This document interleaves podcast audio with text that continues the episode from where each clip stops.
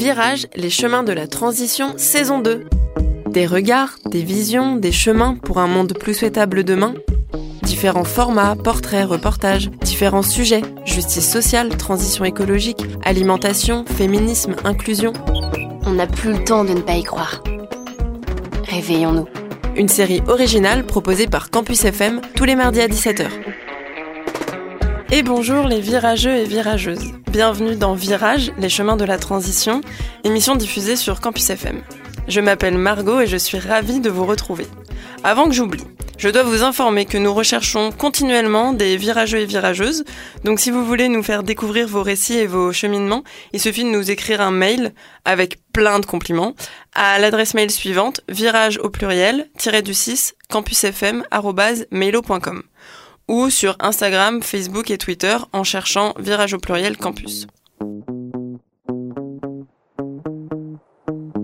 La semaine dernière, Mathias accueillait à son micro Alexis Janico, engagé pour la transition du monde des startups et des entreprises en Occitanie. Donc euh, n'hésitez pas à l'écouter, je vais le faire aussi. Et oui, à Virage, je partage le micro avec trois spécimens, Pauline, Mathias et Théo, un quatuor paritaire, un peu perché, et surtout passionné par cette aventure radiophonique. Bon, parlons peu, parlons de moi. Je suis convaincue, vraiment, que les mois de décembre à février devraient être entièrement dédiés à l'hibernation, pour la survie de nos extrémités, ou en tout cas des miennes. Mais c'est vrai que le studio de Campus FM fait partie de ces lieux où je veux bien hiberner un peu, un casque sur les oreilles. Et j'espère que vous aussi, vous avez des lieux où vous vous sentez bien, qui vous mettent en sécurité, apaisé. Bon, si je vous raconte tout ça, c'est pas seulement pour me plaindre et raconter ma vie, ni pour annoncer subtilement aux amis qu'on risque de pas beaucoup se voir en janvier. Non, c'est aussi parce que mon invité d'aujourd'hui, Jean-Philippe Descas, partage lui aussi l'amour des podcasts, parce qu'il en a également un. Bonjour Jean-Philippe. Bonjour Margot. L'épisode d'aujourd'hui, le 42e virage, s'intitule Le courage de renoncer. Et j'avoue que j'ai pas cherché bien loin parce qu'il s'agit du titre du livre de mon invité. Jean-Philippe Descas est actuellement doctorant au Centre de recherche en gestion de l'École polytechnique. Mais ne vous y trompez pas. Il semblerait qu'on puisse doctorer, conférencer, podcaster, écrire un livre et que tout ça devienne Je suis un citoyen engagé dans la construction d'un monde durable et résilient sur une page LinkedIn. Jean-Philippe, est-ce que tu as un commentaire sur ma présentation? Non, non, c'est très bien, je te remercie. Est-ce que tu aimerais ajouter quelque chose avant qu'on attaque? Euh, oui, bah, peut-être sur, euh, sur le parcours, mais je pense qu'on va en parler. C'est, euh, j'ai 37 ans, donc je suis un peu un vieux doctorant. Et avant, j'ai été entrepreneur pendant plus d'une dizaine d'années. Voilà. Ok, mais justement, on, on, va en parler. Mais avant de parler de la vie d'adulte, j'aime bien raccourcir un peu la distance entre nous et les personnes qui, qui nous écoutent. Et qui vont te découvrir au fil de l'épisode. Du coup, est-ce que tu peux te présenter en nous disant un peu Comment ça va? Bon, quel âge t'as? C'est fait? Où est-ce que t'es né? Est-ce que t'as des frères et sœurs, des enfants, une passion stylée, une passion bizarre? Voilà. Euh, je suis né à Paris dans le 15e, donc en 1986. Euh, j'ai deux sœurs qui sont beaucoup plus âgées que moi, puisque je suis arrivé euh, petit dernier 15 ans après tout le monde. Ah ouais Chouchou? Ah, Un peu quand même, ouais. ouais, ouais, ouais. C'est, difficile de le dire comme ça, mais objectivement, ouais, quand même un peu. Ok. Euh, et j'ai vécu à Paris jusqu'à mes 20 ans. Et après, je suis pas mal parti à l'étranger. J'ai beaucoup euh, vécu et travaillé à l'étranger. Et aujourd'hui, j'habite à Toulouse. Je suis marié et j'ai un petit garçon de 2 ans et demi. Ok. Et passion stylée, passion bizarre? Euh... Ou un hobby? Peut-être ma question, elle est tournée bizarrement. Non, non, non. Un hobby. Euh... Bah, je, je... Tu fais un art, du sport? Ouais, je fais un peu de sport, je fais pas d'art particulièrement, je gratouille un petit peu la guitare au, euh, au désespoir de ceux qui m'entendent. Tu cuisines? Je cuisine, mais très basiquement, de, de manière très efficace. Euh, ok, d'accord. Donc euh, non, pas de, pas de hobby particulier. Comment tu t'évades, en fait? C'est peut-être ça la question. Ben, je ne sais pas si je m'évade beaucoup, pour être très honnête. C'est peut-être ça, en fait, le hobby bizarre. C'est une très très bonne réponse. Tu ne t'évades pas. Tu es toujours en train de turbiner. Ok, bah de toute façon, on reviendra à, un peu plus précisément de, à tes activités, mais euh, merci pour cette première présentation. Tu as juste oublié le comment ça va, et c'est assez important. Bah, ça va plutôt bien. Ok, trop bien. Euh, tu sais, j'ai regardé en visio ta dernière conférence euh, à Toulouse Business School. Et à un moment, tu as parlé d'un certain Xavier qui a pris une claque en regardant demain. Et tu ajoutes, et je suis très contente d'avoir écrit à ce moment-là, c'est comme ça qu'il le raconte, mais il n'y a jamais un moment choc, c'est toujours une accumulation qui amène à la bifurcation. Et j'avoue que ça m'a fait sourire. Ça m'a fait sourire parce que dans Virage, on recense justement ces moments chocs. Certains nous disent effectivement que c'est plus un cheminement qu'un virage à 180, mais quand même pas mal de personnes, pour pas mal de personnes, c'est un moment marquant qui leur a fait prendre conscience. Par exemple, moi, c'est aussi demain, donc ça m'a fait encore plus sourire. Et euh, par exemple, Fabien Naudin, mon premier épisode, c'est en lisant euh, Comment tout peut s'effondrer de Pablo Servigne, où là, il, s'est pris une claque et, il a quitté son métier d'ingénieur, euh, en tout cas trois jours semaine au lieu de cinq, pour entrer dans la lutte. Donc, est-ce que tu penses vraiment qu'on peut pas se réveiller en sursaut ou alors peut-être que c'est minoritaire Enfin, est-ce que tu peux détailler ce moment que j'ai isolé de ton discours? Oui, bien sûr. Écoute, bah, c'est ce que euh, ce que j'explique un petit peu dans le livre en fait. Euh, donc euh, le, livre, j'ai fait plus d'une centaine d'interviews de, de bifurqueurs et bifurqueuses issus des, des grandes écoles de commerce et d'ingénieurs âgés de 25 à plus de 60 ans. Donc c'est pas que des jeunes. Et, euh, et après, quand j'analysais en fait ce qui les avait amenés à opérer un changement dans leur vie, il y a bien évidemment un moment charnière où, euh, où, se, déclenche en fait une, mise en action. Mais en fait, quand on regarde l'historique et le parcours de cette personne, on se rend compte qu'il y a énormément d'accumulations qui amènent à. Et je prends moi, la, enfin, je reprends la métaphore de l'Okibu de Ben Assayag dans, dans le livre, euh, qui est que je trouve assez juste, qui dit il y a effectivement un moment où l'eau bout, c'est quand elle arrive à 100 degrés, mais pour qu'elle arrive à 100 degrés, il faut qu'elle chauffe en fait.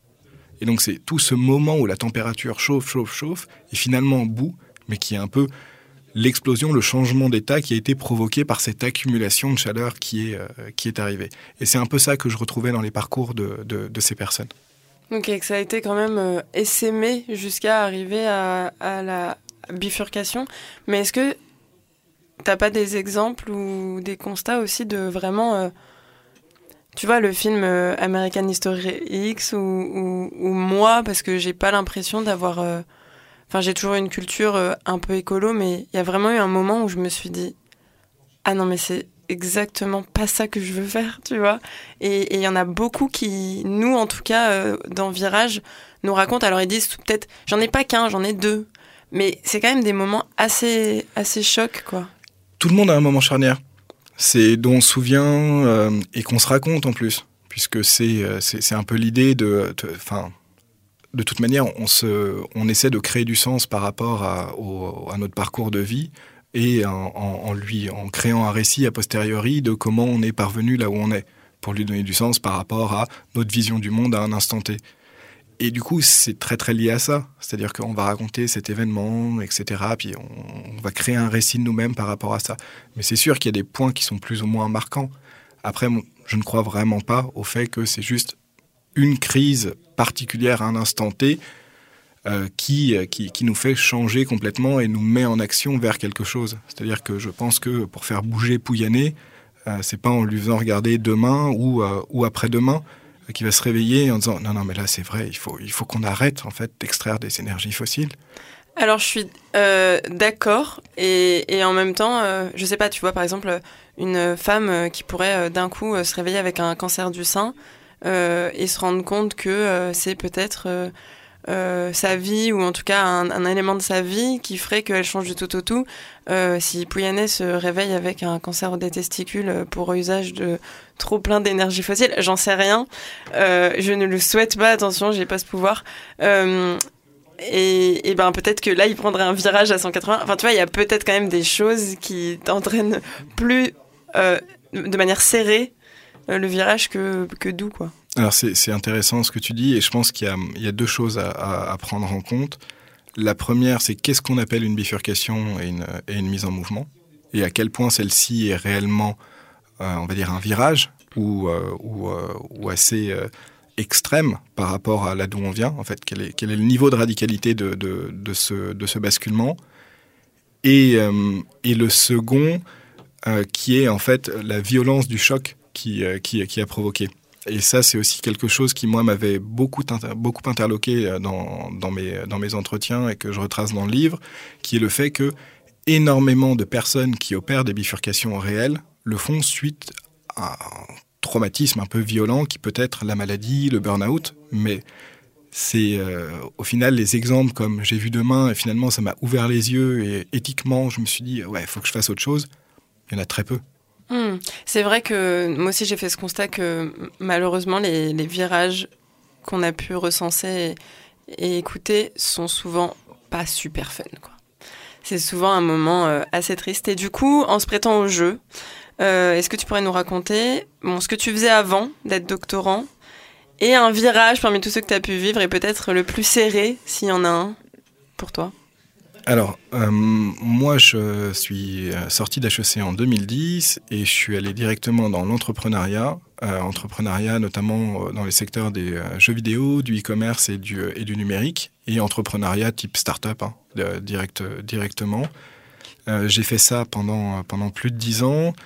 Euh, avec une remise en question, euh, enfin plusieurs remises en question successives. Euh, je pense qu'il y a un premier, il y a un premier virage très tôt en fait, dès, dès 2010-2011, mais que j'ai pas pris. Donc au moment de ton diplôme? Non, au moment où je commençais à travailler en fait.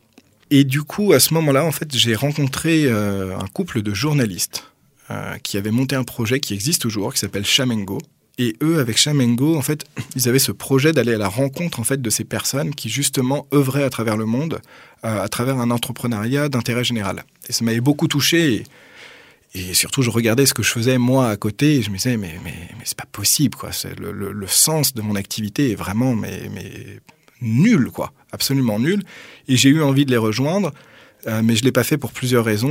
Euh, la première, c'est que bah, c'était ce que j'aurais qualifié un peu un, un mouvement euh, un peu radical par rapport à finalement euh, les gens qui m'entouraient autour de moi et qui étaient quand même euh, plutôt dans une perspective, on va dire, de mettre en place un début de carrière prometteur. Et, et le second, c'est que j'avais un emprunt à rembourser issu de mes 60 000 euros empruntés à la banque pour, pour payer mes études et que voilà, ça, ça, rendait la situation un peu, un peu compliquée. Mais donc du coup, tu vois, très très tôt, en fait, il y a eu ces, il y a eu ces, ces, ces possibilités une autre, ensuite, euh, pas très longtemps après, en 2012, après mon expérience aux Philippines au sein de Rocket Internet, où j'avais participé à monter euh, une entreprise qui était un copycat de Amazon, qui s'appelle Lazada, là-bas sur place, et où je pense que là, j'ai vécu des heures assez sombres en termes euh, d'impérialisme, de néocolonialisme, de racisme sur, place, et où je suis rentré avec vraiment la volonté de faire complètement autre chose, etc. Racisme pour, sur toi ou sur les... Ah non, non, non, sur les, sur les locaux, sur les Philippins, de, de, la part de nous, les gentils euh, blancs qui, qui hmm. venions euh, expliquer aux Philippins à quel point ça allait être mieux leur vie avec du e-commerce et, et, mettre en place ça chez eux. Et, et du coup, la volonté effectivement de changer du tout au tout, mais difficulté à trouver en fait. Euh, un travail avec vraiment euh, du sens, une perspective, manque de recul sur moi, de réflexion et une possibilité en fait de rester dans ce monde des startups, mais en retournant à mes amours du jeu vidéo. Et du coup, bah, c'est le chemin que j'ai emprunté. Euh, bon, il y en a eu d'autres, je vais pas toutes les faire, mais ce que, ce que je trouve qui est intéressant et ce que ça illustre en fait, c'est que hum, ces changements et ces choix de vie en fait peuvent être compliqués et qu'à partir du moment où on peut se rabattre sur un changement un petit peu moins radical qui reste en fait dans ces un peu mêmes perspectives, euh, mais, mais qui nous permet de nous raconter autre chose, de rentrer en fait dans le déni, bah on y fonce tête baissée en fait. Ah ouais, tu fais du chasse-neige avant de passer sur la piste noire. C'est un peu ça en vrai, de d'avoir peur de tout quitter et en même temps d'avoir l'excitation du nouveau et de se dire bon bah ce petit pas me suffit pour l'instant, quid du prochain? Ouais, je questionnais pas le, prochain et c'était pas du tout dans une perspective de gradation. Ah, tu savais pas que ça allait aller plus loin? Non, non, absolument pas. Mmh, non, c'était, vraiment de, de, me dire, non, mais en fait, euh, bon, bah oui, ok, c'est vrai, je pourrais faire un métier de plus de sens, mais bon, c'est, compliqué, euh, enfin, ça rapporte pas gros, etc. Et puis il y a ça qui, finalement, me paraît plutôt pas mal. C'est les jeux vidéo, c'est ce que j'aime, mais ça reste dans cette logique entrepreneuriale, euh, ils ont l'air sympas, enfin voilà, j'y vais, quoi. Mmh. Ok. Et après? Et après, bon, moi, je, je, je, la fais plus courte, mais je suis resté là-dedans pendant longtemps. Finalement, j'ai passé pas mal de temps donc en Allemagne et, et aux États-Unis avant de rentrer en France, puis de partir vivre en Asie pour, pour, cette, pour, cette, même, pour cette même entreprise, avant finalement là de, de, de décider d'arrêter complètement en fait cette activité que je n'arrivais plus à supporter. Pour le, pour le coup, là j'étais arrivé à un stade où quand j'avais des nouveaux prospects, euh, vu que j'étais chargé de l'activité commerciale, euh, ce que j'avais vraiment envie de leur dire, c'est à quel point eux, leur métier était pourri, à quel point ils participaient à détruire le cerveau de nos enfants avec leurs jeux à la con, plus qu'à leur exposer comment est-ce que j'allais bien pouvoir promouvoir leurs jeux euh, sur sur les différents canaux de distribution. Donc là, je me suis dit, écoute, c'est pas hyper vendeur. Ouais, ouais, ouais, Là, là, je pense qu'il faut faire autre chose. Des fois, la stratégie d'être un peu le mec euh, franc peut payer, mais là, c'est peut-être un peu trop poussé. Pour... Ouais, ouais, là, là, non, très clairement. Et puis là, je pense que aussi mes partenaires allaient me dire, non, écoute, tu vas peut-être arrêter le commercial aussi. Du coup, hein, c'est. Donc j'ai réalisé que je voulais plus faire ça, mais euh, je savais pas ce que je voulais faire. Et c'est un peu au même moment où là j'ai décidé de mm, finalement me réouvrir un petit peu sur le monde et sur, euh, sur d'autres sujets. Euh, et c'est là que j'ai commencé à creuser la question euh, écologique, qui pour moi était vraiment un non-sujet avant. Donc là on est en 2017-2018. Et c'est en creusant cette question de la nourriture, de l'alimentation, que je suis arrivé sur le sujet de l'agriculture, puis du coup de l'écologie, et que je suis tombé sur le climat, et notamment Jean-Marc Jancovici. Et là j'ai dit, mais c'est une blague, c'est pas possible en fait. Enfin, et du coup, euh, j'ai commencé à creuser avec euh, bah, une appétence particulière sur euh, le fait de vraiment tout comprendre. Et ça, c'était en 2018. Et puis, ça fait cinq ans que je continue à creuser. Quoi. Ça y est, Jean-Philippe, j'ai trouvé ton hobby. C'est ça. Oui, c'est creuser, des, creuser des sujets. Oui, non, mais c'est un petit peu ça. ça. Mais c'est ce que me dit ma femme souvent. Elle me dit Mais, mais t'en as pas marre, là, d'écouter, de, de, lire ces trucs-là? Tu veux pas te poser cinq secondes? Je dis mais en fait, ça me fait plaisir. Enfin, c'est des profils très, très, très distincts, mais qui, que je commence à côtoyer de plus en plus, effectivement, de tirer un fil et de pas s'arrêter tant que la pelote n'est pas complètement défaite. Malheureusement, sur ces sujets-là, ça ne se finit jamais. Malheureusement ou heureusement. creuse, ouais, mais c'est ça qui est assez frustrant et excitant. C'est cette fameuse courbe qui montre que plus tu, plus tu apprends, euh, moins tu vas te sentir expert. Euh, et, je trouve que ça fait gagner en, humilité euh, assez vite, finalement. Euh, mais pourquoi je te disais ça? Parce qu'en fait, ces, ces, questions de prise de conscience écologique, de, du climat, etc., m'ont amené à me dire Ah, mais en fait, je vais mettre mes compétences entrepreneuriales sur ce sujet. Et donc à me mettre dans une logique qu'on peut qualifier aujourd'hui de business for good ou business à impact, etc. Euh, et donc, on s'est mis d'accord avec mon associé de l'époque là-dessus et on a travaillé en fait sur euh, différents projets euh, de réorientation complète de notre, entreprise, de notre activité vers, ces sujets-là. Et du coup, plus on creusait ces, sujets, plus on, tentait en fait de, monter ces, ces, projets à impact, et plus on se rendait compte que on devait revoir à la baisse constamment les ambitions sociales et écologiques pour en faire un business et pour apporter une certaine pérennité économique. Et donc face à ça, moi, j'ai été, j'ai été assez frustré. J'étais dans une position assez confortable puisqu'on vivait au Vietnam avec mon épouse à l'époque et elle travaillait à mi-temps dans une école. Et, euh, et, en fait, son salaire suffisait à, à, nous permettre de vivre tous les deux. Et du coup, j'ai pris la décision en fait d'arrêter de, complètement de, travailler, de plus chercher en fait à, faire euh, à, vivre en fait mes, mes envies d'avoir un impact social et écologique euh, en en faisant un business, mais en le faisant dans un cadre purement associatif et bénévole. Et donc c'est ça que j'ai fait pendant, pendant un moment. Euh, tout en me questionnant toujours sur bah, qu'est-ce que j'allais pouvoir faire de ma vie après. Il y a bien un moment où je vais devoir euh, gagner ma vie, enfin, etc. Malheureusement, on vit dans un monde capitaliste où bah, pour subvenir à ses besoins les plus primaires, on est obligé de gagner de l'argent qui va nous permettre de, de, subvenir à ses besoins. Donc c'est triste, on peut le regretter, mais c'est un état de fait. Et, du coup, euh, et du coup, je me posais cette question, et c'est là, c'est ça qui m'a poussé à m'interroger en fait euh, sur comment est-ce que des gens un petit peu issus des mêmes milieux que moi, donc ça va des gens des grandes écoles, euh, qui avaient déjà opéré des bifurcations pour donner du sens et puis pour avoir un impact social et écologique, qu'est-ce qu'ils avaient fait? Et donc c'est là que j'ai créé le podcast Oser. en me disant bah, je vais aller les interviewer pour comprendre en fait les parcours de ces bifurqueurs, qu'est-ce qui, qu'est-ce qui fait qu'ils ont décidé à un moment donné euh, de, passer à l'action, euh, quels ont été les freins, comment ils les ont surmontés, etc. Et du coup, on a décidé, c'était euh, au moment du Covid aussi, on a vécu le, confinement au Vietnam, nous, et on a décidé de rentrer ensuite, à l'été 2020. Et puis, je voyais bien qu'en vrai, ce qui m'intéressait, puisque j'avais écrit le livre entre-temps aussi, c'était de continuer le podcast, c'était ce que j'avais fait avec le livre, et que, en fait, l'activité entrepreneuriale, finalement, c'est quelque chose que j'avais envie de laisser de côté. Et c'est à ce moment-là que, euh, avec mon directeur euh, de mémoire à l'époque de la HEC, on a rediscuté. On a décidé de partir en thèse. J'ai trouvé un financement euh, en CIFRE avec une association qui s'appelle le Centre des jeunes dirigeants. Et, ça fait maintenant depuis mars dernier que j'ai commencé ma thèse. Merci pour toute cette présentation. Donc effectivement, pour résumer, toi, tu serais pas trop dans le schéma virage à 180, mais plutôt apprentissage par l'expérience et l'empirisme jusqu'à trouver. Euh, je, vois plus ça comme un espèce d'enchaînement de Lego jusqu'à ce que le puzzle euh, ait la tête que t'aimes bien, euh, plutôt que des gens qui se prennent vraiment une claque et qui changent du tout au tout. Parce que aussi, je pense que t'avais suffisamment investi dans l'apprentissage de corde à ton arc que par rapport à d'autres personnes qu'on a pu écouter qui soit travaillent pas forcément là-dedans et sont plutôt sur des à côté, ou alors sont très jeunes, euh, sont encore étudiants ou en sortant d'études, euh, le virage il est certes euh, drastique, mais frais.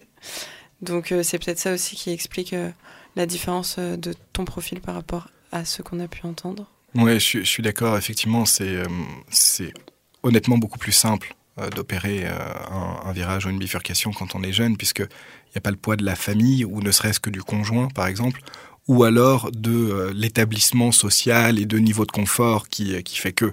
Donc euh, je dis pas que c'est simple, hein, de, de, de, mais c'est plus facile en revanche.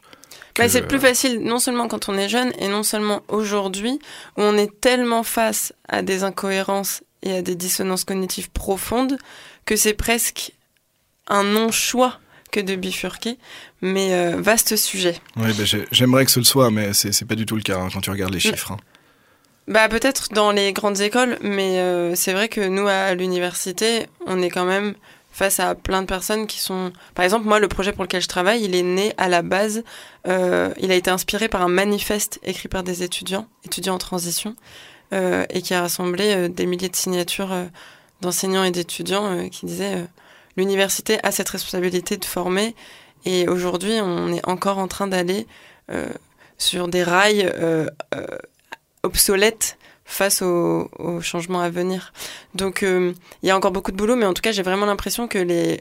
ça choque plus de dire j'ai tout lâché pour euh, devenir apiculteur qu'il y a euh, quelques années où c'était encore le l'accomplissement final, c'était quand même j'ai une voiture de fonction et et je gagne temps et puis je vais à la capitale aujourd'hui tous mes potes qui habitent à la capitale, qui fassent euh, euh, du commerce ou de la transition écologique ou n'importe quoi d'autre, ils disent euh, c'est vrai que c'est intense quoi. Et, depuis le Covid, de plus voir trop la nature. Enfin, je pense qu'il y a eu beaucoup de choses ces dernières années qui légitiment et facilitent le cheminement des personnes qui ont envie de cheminer. Ça veut pas dire que ça déclenche plus de cheminement, mais j'ai l'impression que tu as l'air d'être un peu moins la bête noire ou l'espèce d'énergumène bizarre de vouloir pas la vie qu'on t'a prédit, quoi. Ouais, je suis pas vraiment d'accord. Ok. Euh, mais, euh, mais alors, pas vraiment d'accord, c'est un peu nul de dire ça en fait, c'est pas ça que je voulais dire. Ce que, euh, mais je pense que ça nécessite plus de nuances par rapport à, à de qui on parle, pour faire quoi en fait, et quel niveau de radicalité. Ah ouais, moi je suis même pas là, c'était vraiment pas un constat même de transition écologique, c'est vraiment tout quitter. Enfin, hmm. Aujourd'hui, nous dire tu ne feras pas le même métier toute ta vie, euh, limite t'en auras cinq différents, c'est beaucoup plus entendable et popularisé que euh, il y a 10 ans ou hmm. même il y a 20 ans, ou même il y a 30 ans, ou euh, quand tu commençais un travail à 20 ans, c'était le même jusqu'à tes 60. Enfin, tu vois, il y a juste cette mutation-là qui s'opère, et c'est évidemment sans euh, parler de différentes classes socioprofessionnelles, mmh. sans parler de, de champs disciplinaires, et voilà, c'était vraiment de manière beaucoup plus générique, générale que ça. D'accord. Bah, écoute, peut-être, je sais pas, j'ai pas regardé, euh, mais, mais c'est juste pour dire que ce que j'entends souvent, en fait, la rengaine, que euh, ah, bah, les jeunes sont beaucoup plus éveillés, ils sont vachement plus investis, vachement plus engagés. et c'est juste pas vrai dans les chiffres en fait. Euh, c'est, alors, euh, il y a des études euh, que je cite dans le bouquin qui parlaient d'éco-anxiété et que effectivement les jeunes sont peut-être plus plus anxieux par rapport à leur futur, par rapport à leur avenir. Et, effectivement, et ça, se comprend. Mais en revanche, sur les changements réels de comportement et de, de, carrière et de direction, ça, on retrouve pas en fait de différence particulière au niveau des, classes d'âge. Mmh. Oui, je suis d'accord. Et tu vois, pour aller encore, alors c'est sans vouloir dresser un tableau noir, mais quand tu regardes, euh, par exemple, ce que font les HEC aujourd'hui ou et ce qu'ils faisaient il y a 10 ans, bah, ça n'a pas vraiment changé. En fait, on dit ah oui, ils vont peut-être moins en conseil, moins en banque, machin, etc. Mais c'est pas pour ça qu'ils vont plus en fait vers euh, des, euh, des on va dire des désertions ou des ruptures de voie ou des bifurcations qui seraient en accord avec les limites planétaires. Alors, ils vont peut-être plus en start-up, ils font de la start-up à impact, mais bon, de la start-up à impact, euh, à la Elon Musk, euh, type euh, Tesla, et, et, on va aller vivre sur Mars. C'est quand même toujours un petit peu ça. Et, et, en fait, les objectifs de confort de vie, de, de, de, de mode de vie, de, position sociale, de domination, ça n'ont pas du tout de compétitivité, n'ont pas du, de propriété privée, n'ont pas du tout été remis en cause en fait. Ouais, en même temps, vaste combat. Oui, oui, c'est sûr. J'aimerais faire une petite pause. Euh, la, fameuse, la, fameuse pause musicale euh, qui est liée à ma question euh, systématique dans tous mes épisodes. Le fameux qu'est-ce que tu écoutes ou lis quand t'as la patate et idem quand t'as besoin d'un refuge. Et j'avoue que là, pour une fois, j'avais prévu de choisir la chanson refuge, rapport à l'hiver qui arrive, tout ça. J'en ai parlé tout à l'heure. Mais j'avoue que j'aime tellement celle que t'as choisie pour les moments où t'as la niaque que je me suis dit que ce serait criminel de pas l'offrir aux virageux et virageuses. Est-ce que tu te souviens de ce que t'as mis? Starman de Bowie. Exactement. Est-ce que tu veux nous dire pourquoi avant qu'on écoute? T'as une histoire derrière euh, Absolument pas, mais en fait c'était une question qui était extrêmement difficile pour Elle moi. Elle est très dure, mais pour tout le monde. Hein, D'accord. Donc c'est voilà, et en fait c'est juste que ces derniers temps, euh, je l'écoute en famille et en dansant avec mon fils, et, euh, et, du coup, et elle me met grave la patate, et donc voilà, c'est pour ça que j'ai répondu celle-ci. Allez, on l'écoute, on s'enjaille et on se retrouve juste après. À tout de suite. Didn't know what time it was, the lights were low. Oh, oh. I leaned back on my radio. Oh, oh. Some cat was laying down some rock and roll, that all he said. Then the loud sound it seemed to fade. Came back like a slow voice on a wave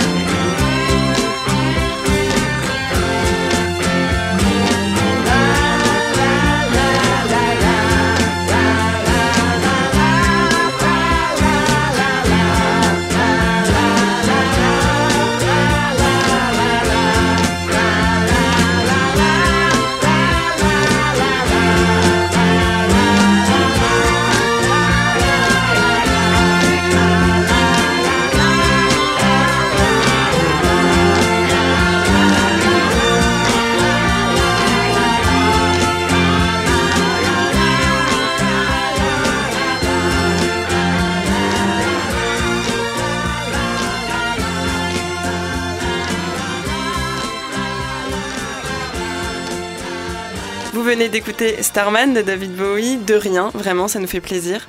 Euh, vous êtes toujours sur Campus FM et vous écoutez toujours un épisode de Virage, le 42e, Les chemins de la transition, en compagnie de Jean-Philippe Descas, doctorant, auteur, podcasteur, citoyen engagé, tout ça, dans la construction d'un monde plus durable. Et je suis toujours Margot.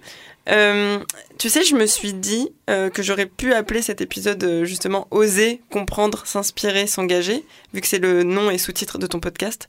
Et j'avoue que j'ai un peu halluciné quand j'ai découvert ton intro. Le podcast qui part à la rencontre des alumni de l'enseignement supérieur qui ont fait basculer leur vie professionnelle pour s'investir dans la construction d'un monde durable. Oser, c'est un virage spécialisé en fait.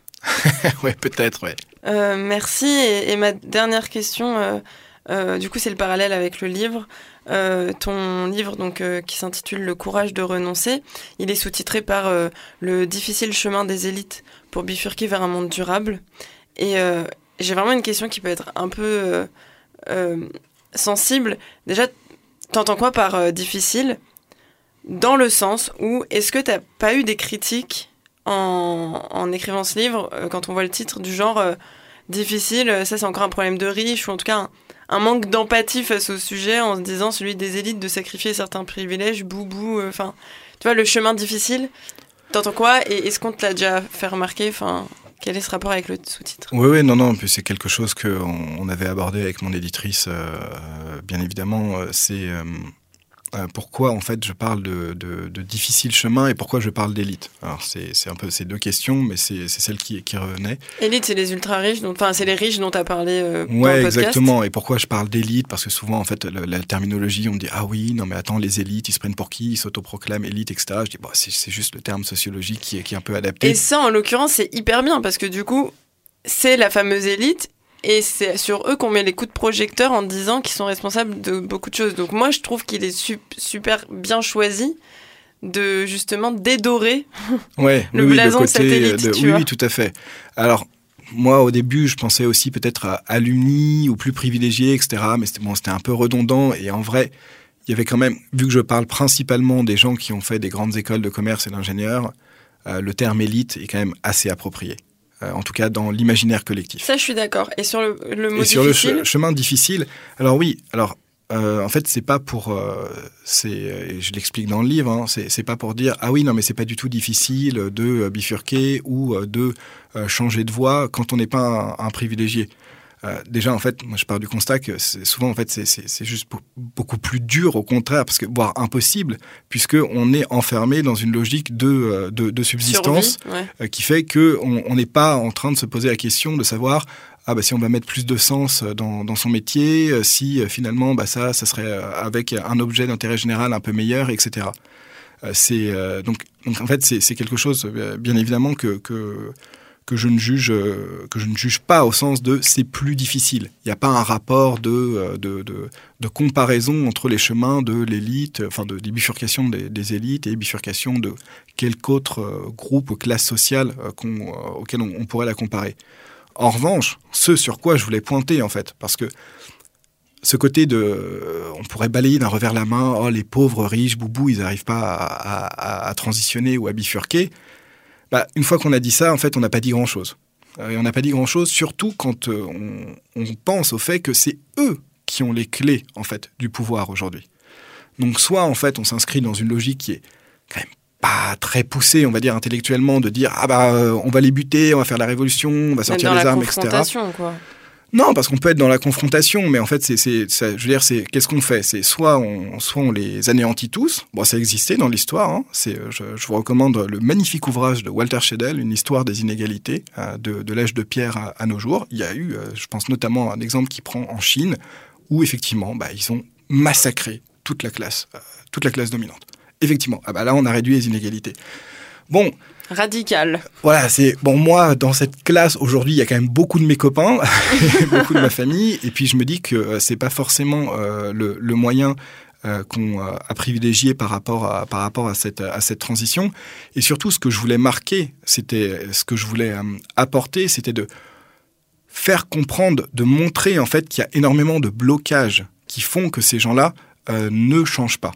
Et que la, logique n'est pas individuelle de dire ah bah oui bah les riches s'ils veulent ils peuvent ils peuvent changer qu'en fait il y a aussi énormément de freins collectifs que je reprends sous les logiques de, de, social, de financier et de idéologique qui font que en fait ces, ces gens-là ne bougent pas. Et si on comprend pas ces freins et si on ne lutte pas contre ces freins, on ne fera pas avancer ces gens-là et on ne leur permettra pas en fait de, de, de transitionner de, et, et, de, et de construire en fait une autre société.